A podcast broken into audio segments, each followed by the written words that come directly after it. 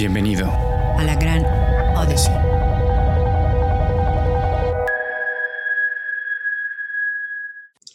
Buenos días, Roberto, ¿cómo estás? Bien, gracias. ¿Tú? También muy bien, gracias, muy bien. Aquí estamos ya. Ya listo. Tú disculparás, pero pensé que iba a llegar más temprano el correo y no llegaba. No te apures, no te apures. ¿Qué te parece si para empezar me compartirías quién es Roberto Montaño? Ok, ¿quién es Roberto Montaño? Bueno, eh, te pongo un poquito entonces en, perspectiva de todo lo que ha sido y de todo lo que ha sucedido. Eh, yo estudié arquitectura originalmente en, eh, la Universidad de Anáhuac, en la Ciudad de México, en el plantel norte, el primero que hubo.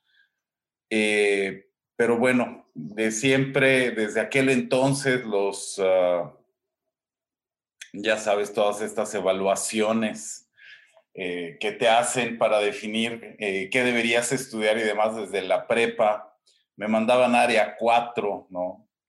Y bueno, recuerdo aún la experiencia entrando a la náhuac, eh, el resultado justamente de, aquellos, ah, de aquellas pruebas vocacionales, me mandaban a psicología, pero yo amaba la arquitectura, me encanta la arquitectura, así que seguí con arquitectura.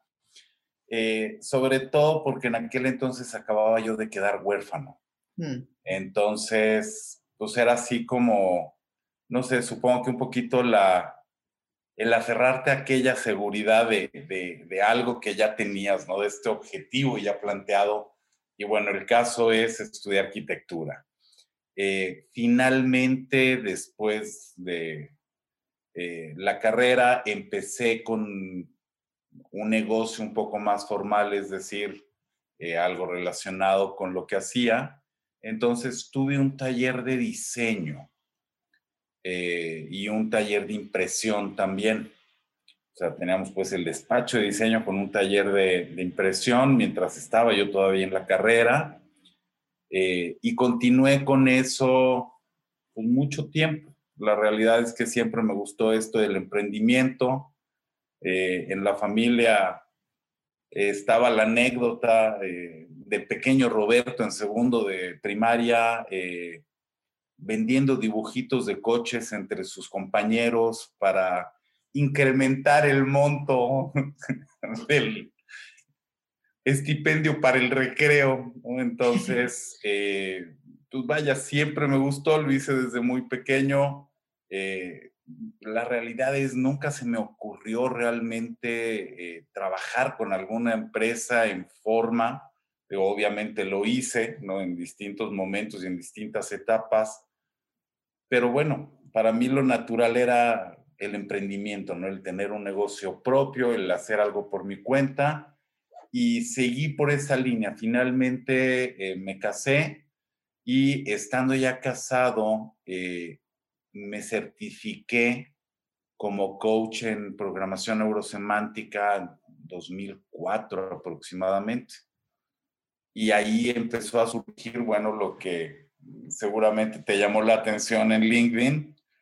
Eh, escribí mi primer libro, eh, estando, lo empecé de hecho antes de certificarme incluso, me parecieron herramientas muy interesantes. Yo ya había tenido contacto con eh, la psicología, obvio, si era parte de, de la inquietud.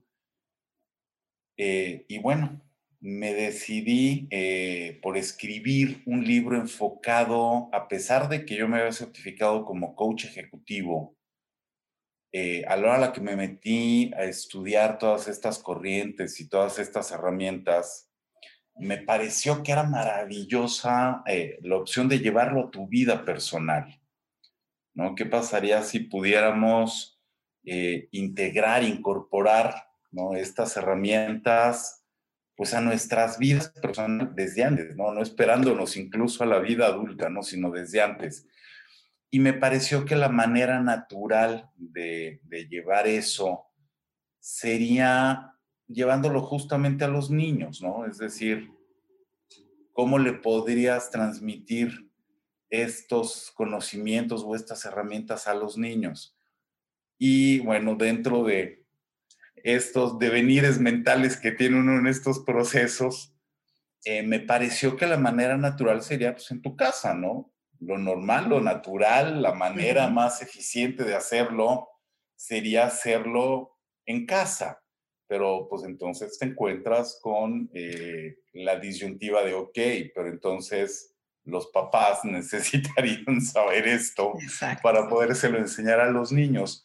Así que ese primer libro eh, está enfocado justamente en la interacción de pareja, en, la relación, ¿no? En qué hacemos, cómo elegimos nuestra pareja, cómo establecemos esta dinámica eh, de interacción en la pareja. Y bueno, ese fue ese primer enfoque, digamos, del libro. Eh, me pareció muy interesante, fue una experiencia individual y personalmente muy enriquecedora, pero ahí surgió justamente esta inquietud del modelo.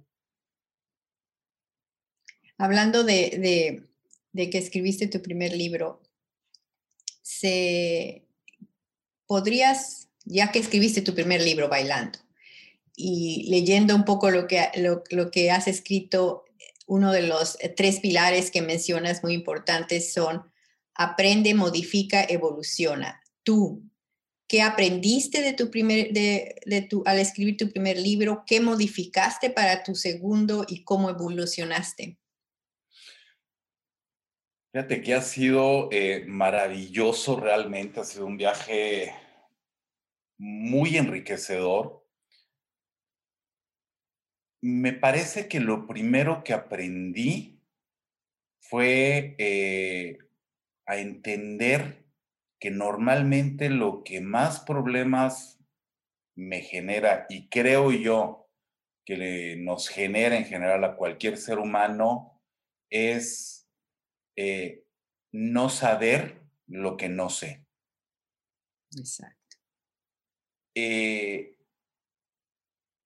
una de las evoluciones que han sido muy interesantes y que hay incluso en el, ahí en el sitio, en LinkedIn, en mi perfil, toda una serie de artículos al respecto, fue eh, o ha sido, que incluso aparece en los talleres de hoy en día, este concepto, esta evolución de la zona de confort.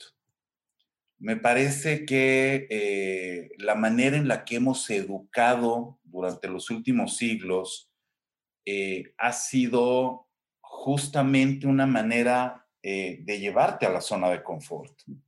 Me parece que dentro de la sociedad eh, del siglo XX, ¿no? esta sociedad centrada en la segunda revolución industrial, en este concepto del negocio, del proceso, del resultado, etcétera, la manera de educar, incluso de trabajar, eh, tiende a llevarte a la zona de confort. Es decir, te tienes que especializar en algo, tienes que ser muy bueno en algo y eh, pues todavía en la segunda mitad del siglo pasado eso te garantizaba un buen futuro. Es decir, tú, eh, si ya tuviste ese grado, ese nivel de especialización, en algo que haces y eres muy bueno haciéndolo, eh, eso es lo que va a garantizar que tengas un buen contrato, eh, que entres a una buena compañía, que tengas una buena posición y que acabes retirándote eh, pues con una buena jubilación, ¿no? Que tengas garantizado el estatus en tu vida. Y me parece que eso es tal cual una zona de confort, ¿no? Es hacer lo que hago muy bien eternamente y no importa qué suceda a mi alrededor, yo ya tengo garantizado eh, esto. Entonces me parece que lo primero que yo aprendí fue a visualizar eso.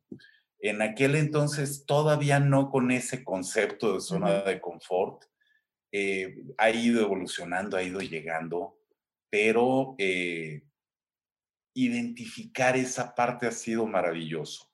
Y obviamente eso me ha llevado eh, pues justamente al aprendizaje, ¿no? De encontrar nuevas cosas, de estar al pendiente de lo que está sucediendo alrededor, eh, entender que en este momento estamos viviendo dos revoluciones industriales empalmadas al mismo tiempo, con una serie de cambios brutales que eh, técnicamente exceden nuestra capacidad de aprendizaje. O sea, si lo vemos de una manera objetiva, los cambios en la actualidad son tan rápidos, son tan veloces, que la mente humana simple y sencillamente está rebasada. No tal vez por la potencia o la capacidad, pero sí por el tiempo y los medios. Es decir, en este momento estamos hablando de que acorde a una serie de eh, fórmulas que se establecieron a principios de siglo, eh, en 2016 la base completa de conocimiento de la humanidad se duplicó en 13 meses. Y eh, pues técnicamente hoy en día ya estamos hablando de días. Se espera que para antes del 2030 eh, esa duplicación de la base de conocimiento humana se duplique cada 12 horas. Dios. Eso quiere decir que lo que sabías a las 8 de la mañana, pues ya está incompleto o simple y sencillamente obsoleto, a las 8 de la noche. El concepto que tenemos de formación y de educación ya no aplica, no sirve. El hecho de que vayas a una escuela o de que te metas en este proceso pues si es por el aprendizaje y si seguimos manteniendo este concepto de la eh, capacidad humana, eh, mentalmente hablando, utilizando el cerebro como una unidad almacenadora de información, pues ya no nos sirve, ¿no? Las computadoras lo hacen mucho mejor y mucho más rápido. Entonces, la jugada ya no va por ahí, así que ese aprendizaje eh, me parece que se dio justamente investigando todas estas cosas, obteniendo toda esta información y eh, enfrentando el reto de reflejarlo en los talleres que doy, ¿no? Eh, hay algo que las máquinas, no importa qué tan precisas y qué tan rápidas sean, hay algo que las máquinas no pueden hacer y que a pesar de que me encuentro en este momento con el negocio y con mis socios desarrollando eh, una herramienta basada en inteligencia artificial. Es decir, le tengo toda la fe del mundo y sé que eh, ya son una realidad, las tenemos presentes, ¿no? Eh, pero me parece que hay algo que difícilmente van a lograr estas máquinas a pesar de que se habla de que puedan llegar a generar algún tipo de conciencia, eh, me parece que las habilidades suaves del ser humano van a ser un reto muy difícil de alcanzar para la tecnología, ¿no? Por lo menos quiero creer que así es, ¿no? Que así va a ser. Y es en lo que he estado centrado. Entonces, la evolución se ha dado en eso, ¿no? De empezar como eh, una mera propuesta eh, como coach, ¿no? Eh, con estas corrientes y el acompañamiento, la evolución se ha dado en realmente generar herramientas muy sencillas, muy fáciles de identificar, muy comprensibles, pero sobre todo más sencillas, más fáciles todavía de aplicar para cualquiera, ¿no? Eh, preguntándote un poco esas herramientas que comentas. ¿Qué, puedes este, compartir a empresarios, a jóvenes empresarios que se van a adentrar en, en, algo totalmente, como tú lo comentas, que a lo mejor ahorita empiezan con algo y a, la semana, al mes, totalmente cambia todo? ¿Cuáles son los, podríamos, como tú dices, los soft skills que nos van a, permitir no perder la cabeza. Oye, y ese es todo un reto, ¿no? Imagínate yo a estas alturas del partido y sigo emprendiendo, ¿no? Eh, es algo que de hecho fue parte de la motivación y de lo que nos llevó a desarrollar estos talleres. La realidad es, eh, me parece que repentinamente se nos puso de moda mm. el emprendimiento, ¿no? Eh, nos han venido vendiendo desde hace tres décadas aproximadamente y me parece que eh, este boom se dio a nivel mundial, no solo en un país como México, eh, que de hecho, bueno, hace tres décadas todavía andabas por acá, así que seguramente lo recordarás, ¿no? Repentinamente en las universidades todo era emprendimiento, todo era tener tu propio negocio. Y bueno, es un esquema que además se vio reforzado con situaciones como Facebook o como WhatsApp o como este tipo de negocios, ¿no? Incluso Amazon, que repentinamente surgen y se vuelven monstruos y se vuelven eh, eh, fortalezas no solo económicas, sino empresariales y se ha vendido muy barato el cuento de que, bueno, esto le puede suceder a cualquiera en cualquier momento, ¿no? Si te aplicas, si lo haces, y seguramente vas a dar con algo así. Pues la realidad es que no, y lo hemos visto, ¿no? Eh, son muy pocos los unicornios eh, que surgen, ¿no? En el emprendimiento. Estos negocios que brincan de la noche a la mañana al estrellato y se vuelven, eh, vaya, un Uber o eh, un Airbnb, o, no, no son la mayoría. No es algo que vayas a encontrar por casualidad, este, eh, simple y sencillamente porque se te ocurrió emprender. Creo que una de las cosas que yo he visto en estos circuitos del emprendimiento, de la incubación, de la aceleración y demás, es justamente la falta de habilidades suaves. Eh, la realidad es, no importa qué edad tengamos ni qué estemos haciendo, eh, si estás iniciando un nuevo concepto, un nuevo producto, una nueva empresa, vas a tener que lidiar con frustración. Las adversidades se van a dar constantes, estás lidiando con algo que desconoces, vas a necesitar mucha agilidad, mucha flexibilidad eh, mental y emocional eh, para poder adecuarte a un entorno completamente distinto, ¿no?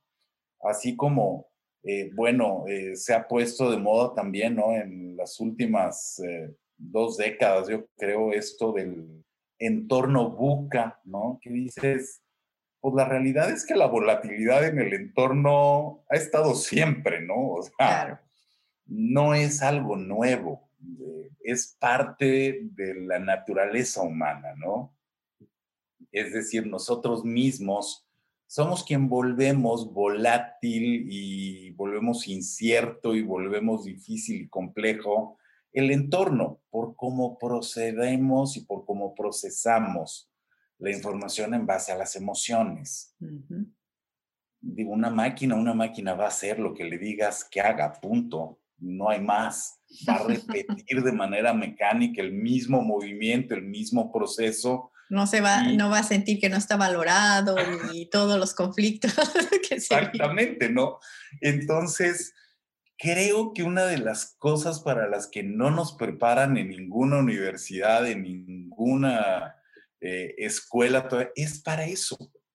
Es justamente para enfrentar esa dimensión humana del emprendimiento, del negocio, eh, pues vaya, de las interacciones en general, ¿no?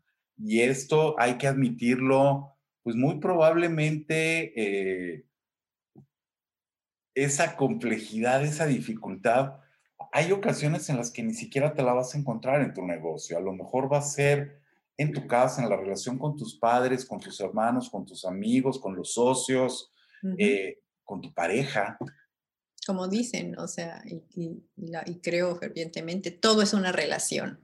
todo es, una relación. Entonces, no me vas a mí a decir de que, oh, es que yo me llevo muy bien con, con mi socio, pero en mi casa llego y no. O sea, es esa incoherencia de que crees tú de que manteniendo cierto perfil afuera y adentro, tarde o que temprano se va a romper ese, ese, eh, ese no hay alineamiento y tarde o que temprano vas a explotar en algún lado o en el otro. Fíjate que de hecho ha sido parte del reto con los talleres, el cómo, cómo ayudar eh, justamente a cualquiera a encontrar esa congruencia. Eh, por regla general no es algo que se nos dé con mucha facilidad, es decir, es muy fácil y más justamente con todos estos cambios en tantos frentes y en tantos ambientes y en tantas cosas. Ah, es muy fácil ser contradictorio, ¿no? Es muy fácil eh, pensar una cosa, decir otra, sentir una diferente y acabar haciendo una cosa que no tiene nada que ver con nada de lo anterior, ¿no? Entonces, eh, esto pues, es muy fácil, ¿no? Eh, caer hace poco, por ejemplo, ¿no? Hacíamos el comentario, uno de mis socios y yo, eh, por la noticia esta que hubo sobre la demanda a Jeff Bezos y que le está costando la salida de su propia empresa, ¿no?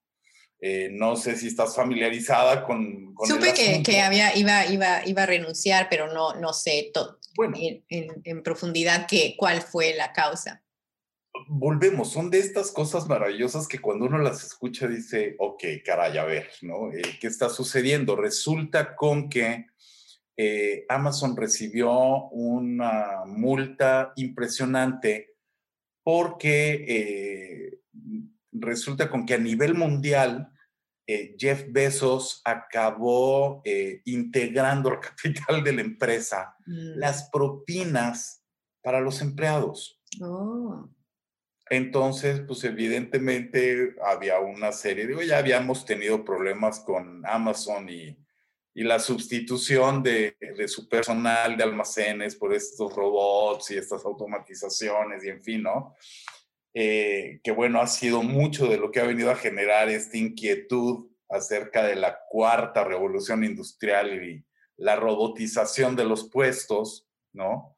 Pero bueno, en el momento en que esto eh, procede a nivel legal, en Estados Unidos le impusieron una multa por el total de esas uh, cantidad. Eh, de esas propinas, de esa cantidad, y resultó con que el asunto, bueno, era bastante dinero, ¿no? Entonces, eh, no sé cuáles sean los entretelones del asunto, pero bueno, eso eh, llevó al anuncio del retiro de Jeff Bezos como CEO de la empresa, ¿no?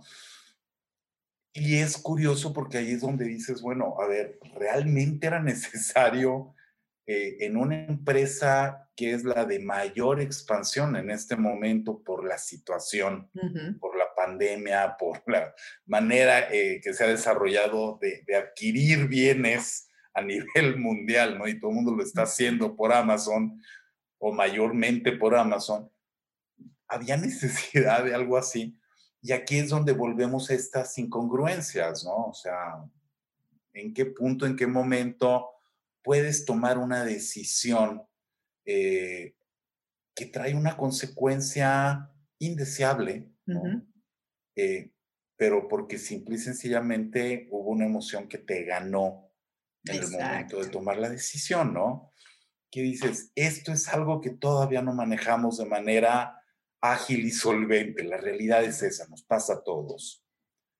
Entonces, la idea ha sido justamente esa, de cómo generas en el participante esta conciencia, esta conciencia del proceso emocional eh, de cada uno. Y la realidad es, claro, todos operamos relativamente eh, de la misma forma, pero es algo que yo le digo o le planteo mucho a los participantes. Eh, tú y yo caminamos erguidos como todo Homo sapiens, es decir, es parte del rasgo de, nuestro, de nuestra especie, ¿sí?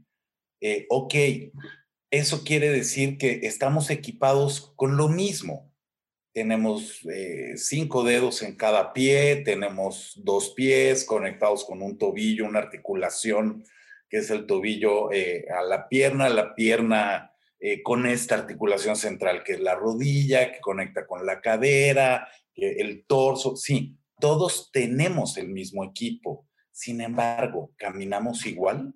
Mm. La realidad es no. Cada uno de nosotros tiene una manera muy peculiar de caminar, a pesar de que hacemos lo mismo. La mente opera igual. Tenemos exactamente los mismos eh, componentes, digamos, hablando de, de eh, físicamente, ¿no? Biológicamente, que tenemos, sí, todos tenemos lo mismo, ¿no? Producimos los, los mismos neurotransmisores, tenemos eh, los mismos lóbulos, tenemos, eh, sí, todos tenemos lo mismo, pero operamos de manera diferente. Entonces, no hay recetas generales, no hay fórmulas mágicas en las que puedas decir, ah, si todos hacemos esto, el resultado, no. Cada uno necesita entender y comprender el cómo lo hace de manera particular. Y ese ha sido el reto eh, para establecer estos talleres. ¿Cómo llevarlos? El, que el autoconocimiento creo que es la base. Muchas veces nos, eh, nos preocupamos mucho por saber cómo hacer las cosas y, dónde está el avance y todo, y nos olvidamos de lo principal, que es si me conozco realmente, entonces puedo en un momento dado eh, actuar más coherentemente a lo que a mí me hace sentido, no al, a mi papá o a mi mamá o al vecino, sino que ser, entre más me descubro, más fácil puedo asegurar al menos mi, mi, eh, mi felicidad o mi, mi, bienestar, porque felicidad igual está muy abierto. Y, y yo pienso que la posibilidad de cualquier persona, joven, emprendedora, igual, mayor, es, algunos nos toca muchos años de la vida para empezar a conocernos y decir, ah, caray, definitivamente todo hace sentido cuando, cuando dices, esto es lo que resuena conmigo y voy a proceder de esa manera. Y, todo pareciera que todo se alinea y todo fluye mucho más simple. De hecho, me parece que así es, insisto, ya ha sido parte del reto. Eh, al final el modelo eh, alinea cinco elementos ahí que me parece eh, que terminan llevándote a ese resultado, a esa descripción que acabas de hacer del autodescubrimiento, de entender qué es lo que resuena conmigo, no con los demás, no con mis papás, ni siquiera con mis hermanos o con mi pareja, ¿no? Oye, sí, estamos en el mismo barco, vivimos en la misma casa, nos cubre el mismo techo, sí, pero tú eres tú y yo soy yo.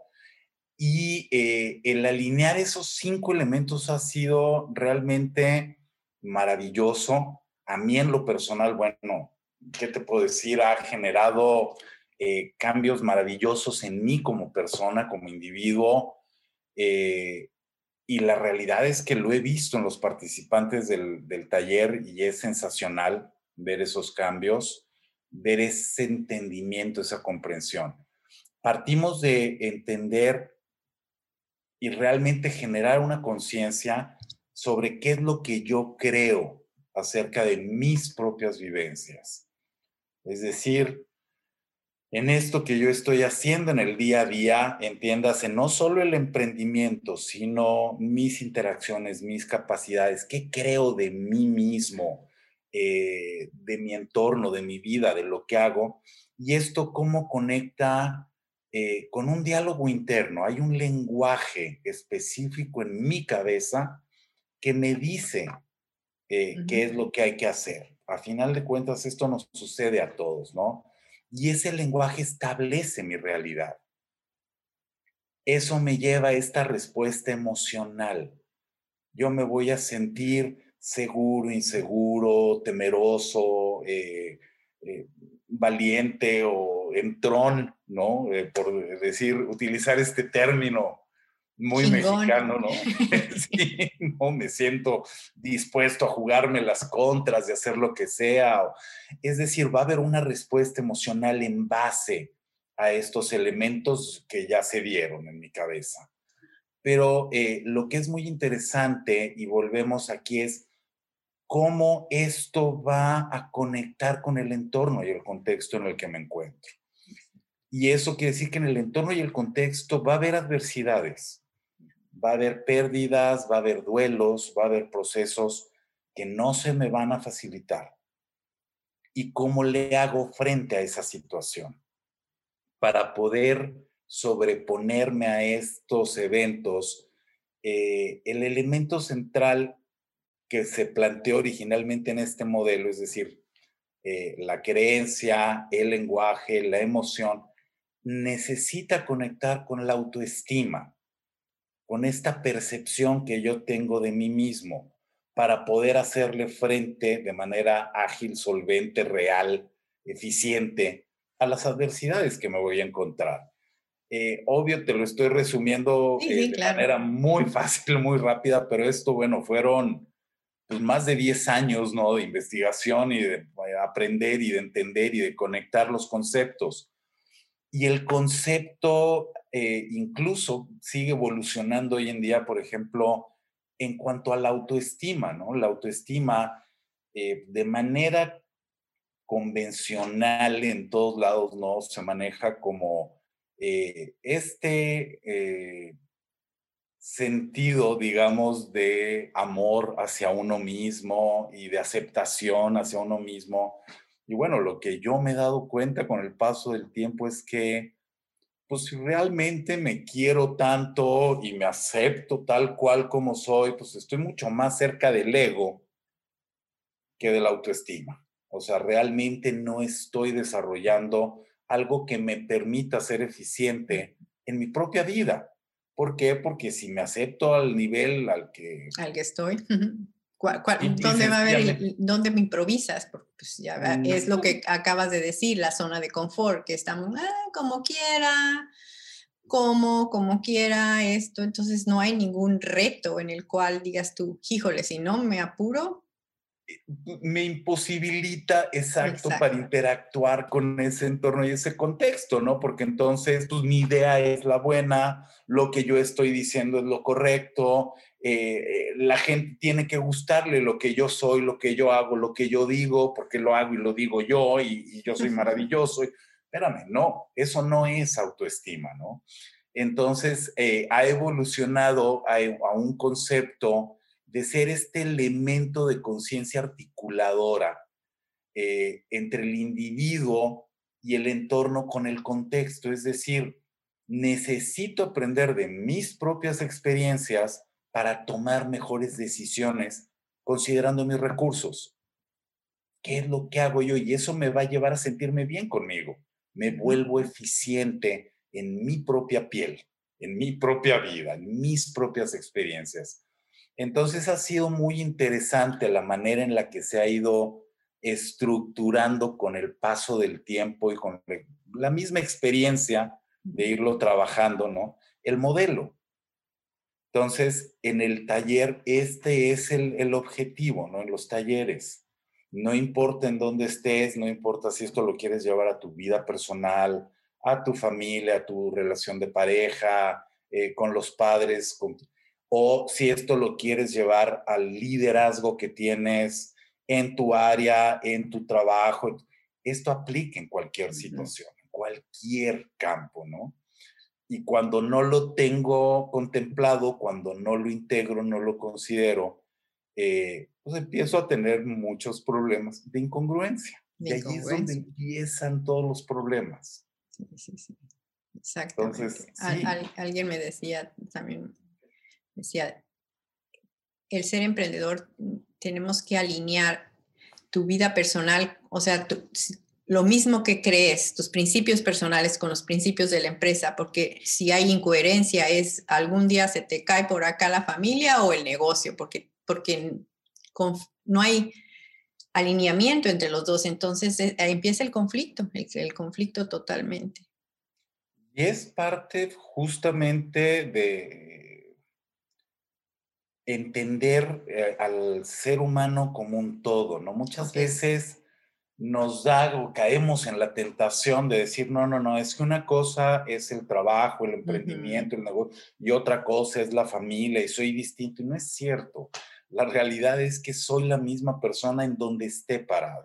Exacto. Entonces, eh, se vuelve muy desgastante y me parece que es una de las razones principales del estrés actual, ¿no? Los números, eh, hoy en día acerca de la depresión, la ansiedad generadas por el estrés, bueno, son de miedo eh, y lo que nos está costando eh, en la salud pública es impresionante a nivel mundial. Pero es eso, ¿no? ¿Qué pasa en el momento en que yo estoy tratando de mantener vidas paralelas? Sí. No hay manera. Esto es muy cansado, es muy desgastante eh, y tarde o temprano eh, una cosa invade a la otra, ¿no?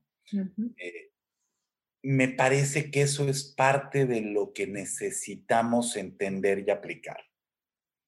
Lo que hago en mi vida personal en mi, tiene que ir acorde a lo que hago en la profesional. Y esto muchas veces incluso es parte, insisto, de estos talleres ¿Qué pasa en el momento en que yo como individuo, como persona, no tengo claro eh, cuál es mi misión, mi propósito y mi visión? Y entonces creo que como la organización, como el colectivo con el que me empleo o trabajo, si lo tiene, pues ese es el mío. Mm. Y simple y sencillamente, pues, si cambio de trabajo, cambio de misión, cambio de propósito, cambio, y es parte de lo que yo les digo en esos talleres. Esto lo único que hace es convertirme en un mercenario laboral. Hago lo mismo que hacen los mercenarios. Vendo mis recursos al mejor postor y me adapto y enarbolo la bandera de quien me está pagando en este momento. Y si en este momento el cliente, ¿no? El que paga es el que me dice que esto es bueno, pues esto es bueno. Y si mañana estoy con alguien que me dice que no, aquello era malo y esto es lo bueno, pues bueno, entonces ahora aquello es malo y esto es bueno. Volvemos a esa incongruencia y desafortunadamente este esquema es un esquema que yo me encuentro de manera constante a todos los niveles. Me encantaría decirte eh, que se corrige con la edad, pero no. La realidad es, eh, esta inconsistencia la encuentro lo mismo en gente muy joven que en gente ya mayor. Entonces, la realidad es, eh, hemos generado un sistema que nos lleva a esta venta tipo mercenario de talentos y de recursos personales, ¿no? Sí. Y es parte del no conocernos, ¿no? Esta incongruencia que, bueno, nos acaba pasando una factura impresionante y acaba, como bien dices, hundiendo negocios, familias, parejas, Sí, sí, sí, sí, eh, es muy importante, ¿no? Como tú dices, no, no podemos decir es que en qué momento se, le pasas esos, este, esos, eh, esas herramientas a tus hijos. Es, es, es, como dices, el sistema está, está enfocado de que crece, ve a la escuela, cásate y, y retírate o muérete. E, es como un tipo de cultura de muerte, podríamos decir. No se le apuesta a, la vida, al avanzar, a, todo lo que en realidad creo que está viendo un poquito más de conciencia ahora, dice Canijo, creo que todo lo que, lo que se nos había dicho no, no está, al menos no está funcionando conmigo, tiene que haber alguna otra forma y es ahí donde entra el, el cambio o al menos un poquito el despertar de que, oh, puede ser que sea por aquí, obviamente, sí va a haber personas que no quieran hacer el trabajo, porque es un trabajo con mucho esfuerzo el, decir, a ver, a ver, piensa, analiza qué es lo que quieres. Y, e, ese tipo de, trabajo, muchas personas no lo quieren hacer y prefieren seguir en, su conformidad para ellos. A fin de cuentas, como te comentaba, voy, vengo, tengo para comer, me siento enfrente de la tele, al día siguiente me vuelvo a levantar y vuelvo a hacer lo mismo. Exactamente. Y es parte de esta inconsciencia, ¿no? O sea, volvemos, es una zona de confort. Oye, lo que se me dijo, lo que se me enseñó, lo que aprendí, lo que desarrollé, me da para comer, cubro las necesidades básicas, ahí nos vemos. Con esto es suficiente. Y la realidad es, yo creo que terminamos viéndolo sobre todo en esta etapa final del adulto mayor, ¿no? En la que te encuentras con esta inquietud y esta insatisfacción de, hijo, si hubiera hecho, me hubiera gustado hacer, intentar, probar, demasiado tarde, ¿no? O sea, por regla general, ¿por qué? Porque la postura mental ya no lo permite. Ya estoy vencido en esa postura de me habría gustado, eh, hubiera hecho, eh, intentado. La mente ya no te da, a lo mejor la vida y los recursos los tienes, pero simple y sencillamente la posición mental ya no te permite experimentar esas cosas. Y esto es algo que, bueno, hoy en día, por ejemplo, y volviendo a esto del emprendimiento, me queda claro, no todo mundo tiene eh, la vocación del emprendimiento, se necesita un perfil muy peculiar, muy particular.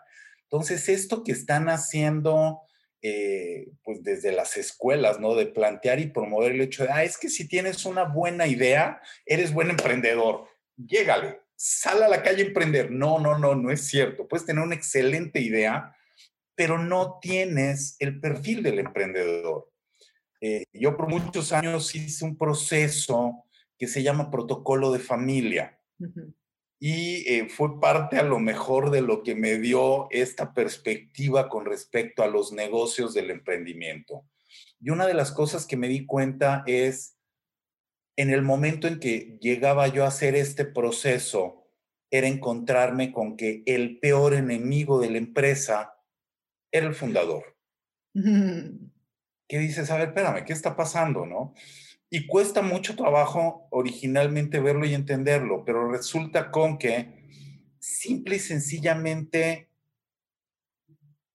crece el negocio, evoluciona el negocio, pero no el fundador. Y resulta con que tienes a un empresario que sigue siendo emprendedor. Es decir, todos estos hábitos emocionales eh, que desarrolló durante la fase del emprendimiento siguen ahí. Mm. Y entonces quiere controlar todo, quiere saber qué está sucediendo, quién lo está haciendo, por qué lo está haciendo, quién compra, quién no compra, eh, a, quién se le compra. Que, dices, se convierte en un cuello de botella y empieza a frenar todos los procesos porque no suelta, no delega. Exacto. Y entonces, pues yo estoy acostumbrado a que, a ver, espérame, desde que el negocio empezó, las cosas se hacen como yo digo, cuando yo digo, porque yo digo. Eh, yo soy, ahora sí que como decía la canción aquella maravillosa, ¿no? De La Cruz del Sur, yo soy el que prende y el que apaga la luz. Así que nadie más, ¿no? Tiene acceso al botoncito, ¿no? Al apagador. Y dices, esto es parte de lo que sucede desde el emprendimiento, no nos preparan para esto. Entonces, hay un punto en el que uno, si no tienes este nivel de tolerancia a la frustración, eh, te va a costar mucho trabajo enfrentar un emprendimiento, porque el emprendimiento está plagado de frustraciones, de cosas que no salen, de gente que no cree, de fallas, de errores, de equivocaciones, de perder dinero, de deber dinero, de muchas cosas. Claro, hay muchas satisfacciones también con el paso del tiempo, pero hay que llegar a esas. Primero te vas a tener que soplar toda la otra parte. Y una vez que llegas ahí, es necesitas esta conciencia de entender que el hecho de que ya le pegaste a algo, y ya tuviste esas satisfacciones, no te hace ningún mesías. O sea, esto no quiere decir que ya te la sabes de todas, todas y no hay mejor manera de hacer lo que estás haciendo que la tuya. Muy probablemente hay un montón de cosas que te falta saber, que te falta aprender, eh, que requieres o puedes hacer. Y esa parte es muy complicada.